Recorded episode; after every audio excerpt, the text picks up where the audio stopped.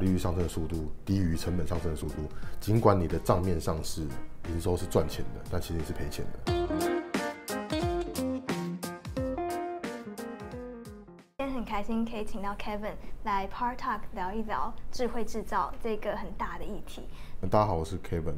那我们部门是 Delta 企业策略业务发展与联盟部。我先很快简单介绍一下我们部门。我们部门有两个 target，第一个其实是我们的负责台达全球的重要客户，就是人家所说 key account。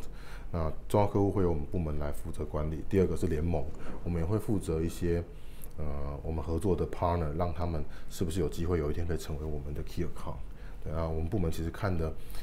范围看的产品跟范围其实都蛮广的，因为你知道，其实台达有蛮多产品，所以其实我们部门不局限不局限于某一个产品，我们看所有的产品，然后看全球市场。像 Kevin，因为在跟这些 Key Account 有特别深的经历，那也看到大厂。在市场动态，所有做的一些，比如说策略发展，或者是他们是怎么在做，嗯，下一步的策略规划这件事情。那 Kevin 现在有观察到的，在制造智慧制造这个市场的热度，嗯，针对现在智慧制造的工具，嗯，您有观察到什么样的业界样貌吗？比如说，嗯，现在的嗯声量好像很大，那真正确实在实际场域，他们怎么在做这件事情？嗯，说实在，是现在智慧制造大家都想要转向为这个金石生产来走，因为，呃，其实金石生产就是你可以包含你的工厂里面的人力、你的设备、你的资金、你的时间、空间。金石生产的原原则就是你可以投入最少的成本，达到最大的效益。那每一个人都想要往这个方向前进，那就延伸到智慧制造。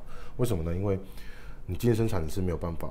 透过原本就有的制造方式，你是需要有一些自动化设备啊，有一些很聪明的 AI 辅助啊，你才有办法达到刚刚讲的那一些项目。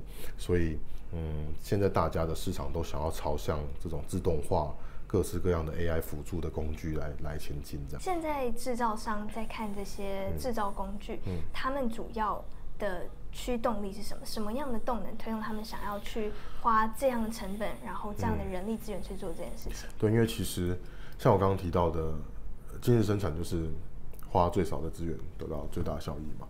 人力、设备、成本、时间、空间等等的做降低之后，你会发现你的毛利率会上升，那你的品质会上升，你的制造时间会降降降低。那这些综合的优点加起来，就会造成你的营收上升。那所以。每每一家每一家工厂，会愿意去做自动化的改改变，或者愿意做精实生产，也是因为他们会渐渐发现，现在的随着时代的演进，他们的成本上升的速度已经高过他们毛利率上升的速度了。那其实你看，你如果毛利率上升的速度低于成本上升的速度，尽管你的账面上是营收是赚钱的，但其实你是赔钱的。对。那其实你的账，尽管你的账面是你的 revenue 是。每一年逐年升高的，但是其实赔钱，因为你的成本其实比你的还高嘛。嗯、近年来的，像前几年的一些美洲贸易大战，前几年一些 COVID-19 的影响，就会造成这种问题越来越严重，因为你的成本实在是越来越上升，每个人都吃不消，那怎么办呢？很多工厂就是因为这个原因，他们想要投入，开始变成智慧制造转型。嗯，在看的是一个长期的趋势，跟不要被市场给排挤、给淘汰。如果他们的营运策略是长久的话，是一个没有办法避免的改变，是，是必须要做的。嗯，现在的工厂在像刚刚讲那么一大段的转型过程，他们会遇到的问题是什么？第一个当然是你必你要做一个完整的呃智慧制造的转型，自动化工厂。你就要投入相当的人力跟资金啊，这是没有办法避免的。那这对这第一个就对一个对一些中小企业来说是一个不小的负担。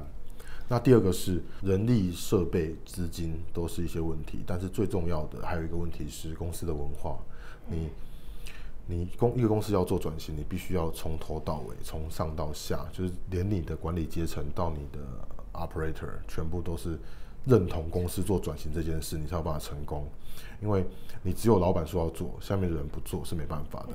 那你下面的人很拼命的做，老板其实不不太 support，那也没办法。需要的是全公司的认同，你才有办法往转型的一步一步迈进。嗯，所以有时候其实带入转型工具也是帮忙重整企业文化。对，没错没错。然后增加企业灵活性，才不会被市场淘汰这样子。对。刚刚讲到精实生产，减少浪费，优化流程。嗯。为什么精实生产对制造来说这么困难？就像我刚刚讲那些痛点，因为其实，嗯，一般的中小企业的制造工厂，他们制造的方式跟他们用的流程，他们用的设备，其实都是行之有年呐、啊。它不是这么容易改变。比如说，你要在一条产线里面，你要导入一台新的设备，并不是把一台设备移掉抽换，你就马上就可以 run 得起来。你一条产线从头到尾的生产 process 是固定的。你中间只要做了什么跟动，其实它对于整条的生产时间，人家说 UPH，你对 UPH 就会有立即的影响。那不要说 UPH 被影响，你跟动了中间的几个点，那旁边的设备其实都会跟着被影响。他们的进货时间啊、生产时间啊、他们的 performance 等等，都会因为它的周边 related 的的设备变动而而受到影响。所以不是这么容易。不是这么容易做啊！像我刚刚提到，你必须要呃相当的人力、物力、资金你要做，那你还要为什么我刚刚特别提到说你需要有公司从上到到下的认同、理念认同？是因为你除了人力物力要做以外，你可能在你的主管的管理方式、你作业员的作业方式，甚至到你的公司管理者对公司未来策略的定定方向。都会不一样，嗯，对吧？都会跟你以前不一样。你必须要依照你未来是要做智慧制造，你要做金石生产的方向，去把这些以往的不能说观念，以往的经营模式做一些调整。那像我刚刚讲那些，其实你也知道，这对一般中小企业不是这么容易啊，尤其是他们还要有现有的 business 要顾。对啊，他们不能说我我要做这个转型，我就什么东西都不顾。他现有的生意还是有一些 cost 跟投资跟成本在进行。那你要怎么样在同时兼顾现有的生意之外呢，还能同时做转型？这其实对中小企业来说是一件非常不容易的事情。嗯，那其实 Delta 可以做，近年来可以做转型，其实我们可以说 Delta 是转型做的蛮成功的。那我刚刚提到的几个困难点，其实我们。对台达来说，都有一个一个克服。比如说，我们的公司理念，其实我们呃公司要做数位化转型这件事情，然后我们从呃海英俊董事长、正平执行长，然后一直到我们部门老板，比如说呃柯淑芬副总裁，那很多很多的高阶经理人，他们都认同公司要做绿能、做转型这件事情，做做。所以从从高阶经理人到各个事业单位主管到我们下面的这些员工，我们全部都是很认同这件事情的。这是公司理念一个一个向心力很不简单的地方。我们全部都很认同公司要做转型。一间公司要长远的策略跟发展，你势必这个转型智能制造是没有办法避免的。那你越早开始，你就会嗯能够越早越早越早完成这样。嗯，这是一个长时间奋战，而且这奋战必须要靠人，必须要靠外界的工具去做一起 top down，或者是从 down 往上都要一起进行才行。是，嗯，刚刚说到为了要优化一个可能产线上面的一颗小点，嗯，螺丝钉，这一个小螺丝会引起后续不管是前后的连锁反应，所以你要一整条线的重新规划，要做好完整的准备，你才能下手。嗯，不能。如果你匆忙的下手，你会带来的一些影响，你可能没有办法短时间消化，你可能会影响到你公司的发展。所以，嗯，都必须要做好很完整的准备，你再下手。你有完整准备、完整的应定应对的策略，那你再开始做。你公司未来要，呃，你要分哪几个阶段做？你现在，像我刚刚提到你。并不是说你要做精实生产就可以做精实生产。对我们的经验来讲，你要先评估，比如说，呃，你现在公司的状况是怎么样？你现在生产状况是怎么样？那你想要改变的目标是什么？比如说，我想要改变的是，嗯，我想要增加我每一条线的产量，每小时的产产能，或是我想要呃减少什么东西成本的浪费。我发现我们每个月浪费的原物料材料的成本越来越高。那这已经是公司没有办法负荷，我想要减少这些浪费。你的目标想要怎么达成什么样的事情？然后再来规划你要该怎么做，因为你没有办法在一开始我就要把所有的优点全部都囊括进来，我要做完这一次的改变之后，我就会变成一个 top one 的智慧制造工厂，那这是不可能的事情，因为这这跟时间有关系嘛，甚至是有一些变革你是要分阶段的，因为你工厂还要营运。你没有办法整个工厂 shut down 来让你做这些事情。那第一个先考虑好你想要达到目标是什么。那比如说好，我想要减少成本浪费，我要提高我产品的品质。好，那你就来看你的成本浪费原因是什么？是不是因为旧有的一些制造方式，比如说人力的关系，它没有办法很精准的去判断你的呃原物料材料进来要多少？那如果它没有办法精准判断，可能就造成一些浪费。那是不是因为这些原因呢？那我们可能可以用一些呃。自动化设备去帮你每一次都很精准的判断这个成本的需求量，让它不浪费。那也有可能是，是不是人人每次他在做，比如说他在点胶啊，或者在粘合啊，在做一些嗯 operation 的工动作的时候，他其实不用这么多的材料，但那个人没有办法每次控制得很精准嘛。那你也可以透过一些呃自动化工具来帮你取代人帮你做这些事，它每次出来的量都会非常精准，它就会减少你这原物料浪费。等等的，其实我讲的这个只是非常呃小的一个范例啊，是看你工厂遇到哪一些痛点，你想要解决的问题是什么。那根据这一些问题，我再去找我的解决方案。我找到我的解决方案之后呢，我再来看我这些解决方案要分哪几个阶段来进行。那我分别在每个阶段需要投入多少的 budget，需要投入多少人力？那我的公司是不是能够负担？是不是能够负荷？这些这一些规划都是需要在。呃，执行之前先准备好，嗯，才不会因为你为了做转型，影响到你原本的生意，那你可能转型也没做好，原本的生意也不好。我觉得很特别，是 Delta 自己有出很多智慧管理的解决方案嘛，嗯，然后特别的点就在。因为你们可以在自己的场域实行，然后做实验之后，再把这个经验分享给呃外面的客户。对，那刚好刚刚讲到绿能这一块，嗯，可不可以帮我们多分享一下？嗯，Delta 自己在绿能这一块的智慧管理解决方案之前有什么样的应用？其实我们一直以来，从我们公司，我们的创办人郑崇华，郑创办人，他他的理念就是一直公司以来的理念，他就是想要。节能环保，因为他觉得这样子才是对地球环境永续的一个方式，所以我们所有的产品其实是基于节能环保出发，并不是近年来呃什么碳足迹啊，近年来的呃电量啊，电量省电啊这种议题越来越 popular 才我们才开始做这些事情，不是我们在一开始台达的初衷就是产品初衷，其实就是针对节能环保。为为出发点，我们所有产品都希望可以帮客户，或是帮环境、帮地球更达成更永续、更环保。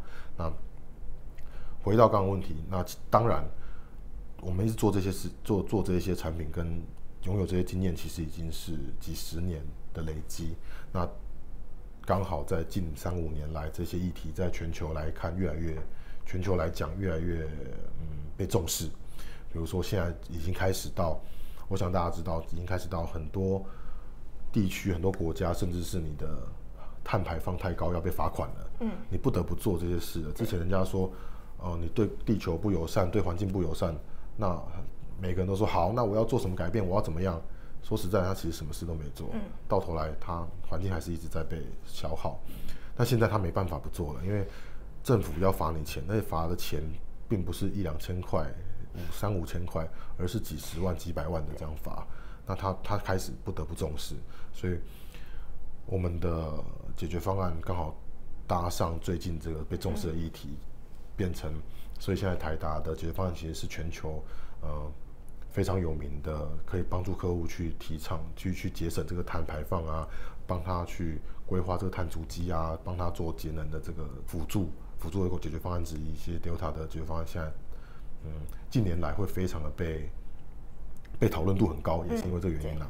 那提几个最重要，其实像近年来大家所知所熟知道，嗯，电动车好了，台达针对电动车有很多个解决方案，我们我们都会跟客户说，我们一台电动车其实里面所有跟电有关的东西，Delta 其实都有做。啊，你的呃驱动马达，你的这个 DC to DC 的转换器，很多只要电流有经过的电动车需要的这个心脏啊，它的各部分的元件，Delta 其实都有做。那另外台达还有做充电桩，那电动车跟充电桩，其实现在很多像我刚刚提到的国际一线，大家所熟知到的一些很有名的品牌，其实 Delta 都跟他们有合作，不管是在电动车元件或者在充电桩上面，Delta 其实都合作。台达在这一些电力电子产品上面。能够做到的就是我们可以做很高的效率。它什么叫做高效率？就是你对一个电力电子产品的，你如果有办法做到 high efficiency，就表示它的电能转换的浪费度很低。什么叫电转换浪费度呢？比如说你只要是电力电子产品，你电流在流过经过的时候，你一定会有一些损耗，这是没有办法避免的。那你的损耗越低，你的 performance 就越好。Delta 的的电力电子产品就是我们的优点，就是我们在电源损耗非常非常的低，我们可以低于百分之一。那所以我们在所有的产品，相对于我们的竞争对手来说是比较 efficiency 比较啊、呃、比较 high efficiency 的。那另外还有一个比较重要的产品其实是储能。大家都知道，你冷气在开的那一瞬间其实最耗电，嗯、对，因为你的电量会到达一个 peak 值。电动车充电其实是一样的意思，你在。充电枪插上车启动那一刹那，它会套一个 pick 值，然后再慢慢慢慢的充电这样。那这会有什么影响呢？以前都是油车，你加油站十台车子同时加油，它不会有什么影响。但是以后都是电车，你十台或二十台车子同时插下去，按下去的那一刹那呢，你那个电网会跳电。如果你的 backend 的 infrastructure 不是很稳定的话，那这是一个电动车越来越普及。这就是一个不可逆的问题，就是势必会发生。我们 Delta 储能系统可以在非常短的时间内，在几毫秒的时间内，就把该放多少电量算好，并且把它适时的放出来支援你的电网，让你的电网就算产生要跳电的峰值的危险发生，但是它却不会发生影响，因为储能的电 support 它，让它不会发生跳电，它会继续从峰值掉下来，然后稳稳定的运作。所以像我刚刚提到的电动车啊。呃，充电设备啊，储能设备啊，都是台达近几年来跟未来几年来会发展的重点之一。嗯嗯，其实现在真的也是因为碳权、碳排，然后大家要压二零二五这个时间点，嗯啊、对，导致所有人都在节能减碳、能源这边突然投入了很大量的声浪。嗯、但其实像台达，因为从以前。大家就这个企业文化是这样，根是这样长上来的，所以有很多经验可以分享给客户嘛。嗯。那呃，刚刚我觉得这个嗯讨论很有趣的是，我们刚刚其实谈到的东西非常丰富。嗯。谈到了节能减碳，谈到精实制造，其实精实制造就是也是 ESG 这一部分，因为要减少浪费。对。然后除了这些怎么减少？怎么把电应用的最有效率？然后。也是减少成本，也是爱地球的一部分，这样子。嗯、没错，没错。嗯，非常的嗯，台达在做的事情，对于现在整个趋势来说，不管是智慧制造，或者是要节能减碳，嗯、都是刚好有很多丰富的经验可以去配合客户这边做分享的解决方案。嗯嗯，刚刚讲到节能减碳，嗯。Delta 都有从嗯从以前开始就在做这件事情，嗯、那是不是 Delta？我知道有一个节能的嗯智慧制造管理系统，嗯、是可以去让工厂这边或者是让企业这边去知道说哪边用电有问题，那我们可以减少，然后是有一个智慧化的。哦，有，其实像嗯工厂的智慧制造管理系统有很多种，嗯，你有呃一个一个一个工厂来讲，你我们可以分成三个三层。不同层，第一层是你设备层，就是最直接的，是你第一线在运作，帮你做生产的设备。然后第一层是设备层，第二层是算是 connection，就是连通层。比如说你你的设备中间需要沟通，你需要有很多很多的呃，不管是软体也好，硬体也好，嗯、去帮你做这些各式各样上百台、上千台设备中间的沟通。那最上面就是你的管理界面，就是我们我们说的管理层。你从你的原物料，你从你的机台的健康状况，甚至你从你的人力的分配安排，你都需要透过呃各式不同的管理层的系统来来做。所以其实呃一个一个完整的智慧制造工厂里面，不是只有一种系统，它可以管理整个工厂，其实没办法。那像我们 Delta 在呃智慧制造，在我们在自动化都推出很多各式各样不同的 solution，不管你是在嗯，像我刚刚提到，不管你是要在做设备上的管理，你要做原物料上面的管理，你要做你的存货、你的进出口的管理，甚至到你整个工厂的耗电量，那就会跟你的工厂的碳排啊，嗯、跟刚跟刚刚提到 ESG 其实都有关联。这些你要做这些管理，各式各样不同的系统，其实台达在呃自动化工厂解决方案里面都有提供。那其实像我们台达除了自动化解决方案以外，我们还有很多其他的。Solution 其实对现在刚刚提到 ESG 其实议题是很都很息息相关。比如说我刚刚提到的，不只是自动化工厂，还有比如说也不只是电动车充电桩或是储能。我刚刚提到的那些，其实很多，比如说电源，台大本来就是做电源起家。那还有很多，比如说楼宇，台大有 building automation 的部门。那你楼宇的自动化，呃，各种的 sensor 就可以让你。大楼更省电，那这跟 ESG 啊，ESG 就是呃环境、社会跟公司治理嘛，就是 ESG 三个最重要议题。所以台达现在所可以提供给客户的 Total Solution，可可以可以提供客户解决方案，其实是可以完全的呼应你 ESG，你想要在 E 或 S 或是 G 上面做改进或是做改善的。对，嗯。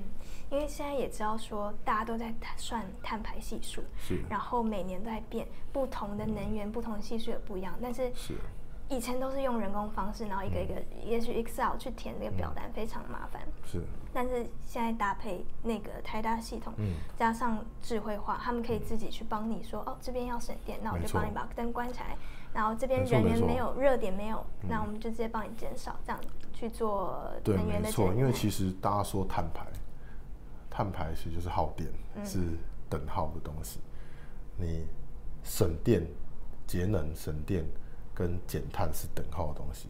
就你只要，比如说我这台机器，呃，我要耗电一，呃，可能我的机器运作耗电可能十 k 瓦，或是我每小时要耗电多少量，那我只要能够让我的机器，或是让我这个这个 process 每小时的耗电量下降百分之五十。我下降的那个就是减少我的碳排了，所以我们其实会透过很多方式去帮你做电量的管理监控。那相对于像我刚刚讲的，你就等于是你在做对你的碳排跟碳足迹做管理监控的。那台达一直以来对这种呃像我刚刚提到的绿能、节能、环保的解决方案非常非常的熟悉。那现在相对应的最近的碳排的议题，就变成台达自然而然就变成对碳排的解决方案非常熟悉的一间公司。如果说要对嗯现在正准备开始嗯智慧制造，然后节能减碳，想要降低、嗯、呃能源、降低浪费的这些制造商、嗯、，Kevin 这边有什么建议？哦，其实像我刚刚提到，智慧制造其实不容易啊，你要做转型不容易，但是。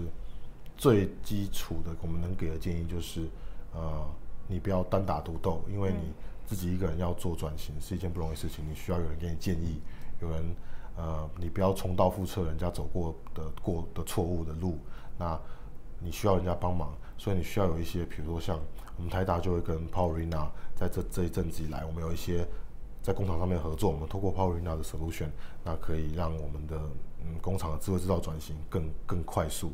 啊，那类似这种案子，你必须要跟第三方的伙伴合作来进行你的智慧制造，这才是最有效的方式之一。你不要想要不不要想说我要自己做，我要什么都要自己自己来。那其实这是一个呃不太有效率的方式，因为有很多其实人家已经走过的走过的不好的路，你可以不用不用，你可以少走。那如果你有人家的有有跟合伙伴的合作，那有人家已经。这些丰富的经验的建议，那你的智慧制造的呃怎么说？你的投入的 effort 就会少一些，就会更顺利一些。是是是，好啊！我觉得今天很谢谢 Kevin 来帮我们分享这么多非常丰富的议题，从智慧制造聊到节能减碳，聊到企业文化，这真的非常不容易，因为转型是一个很长时间的事情嘛。当然，谢谢 Kevin，谢谢谢谢。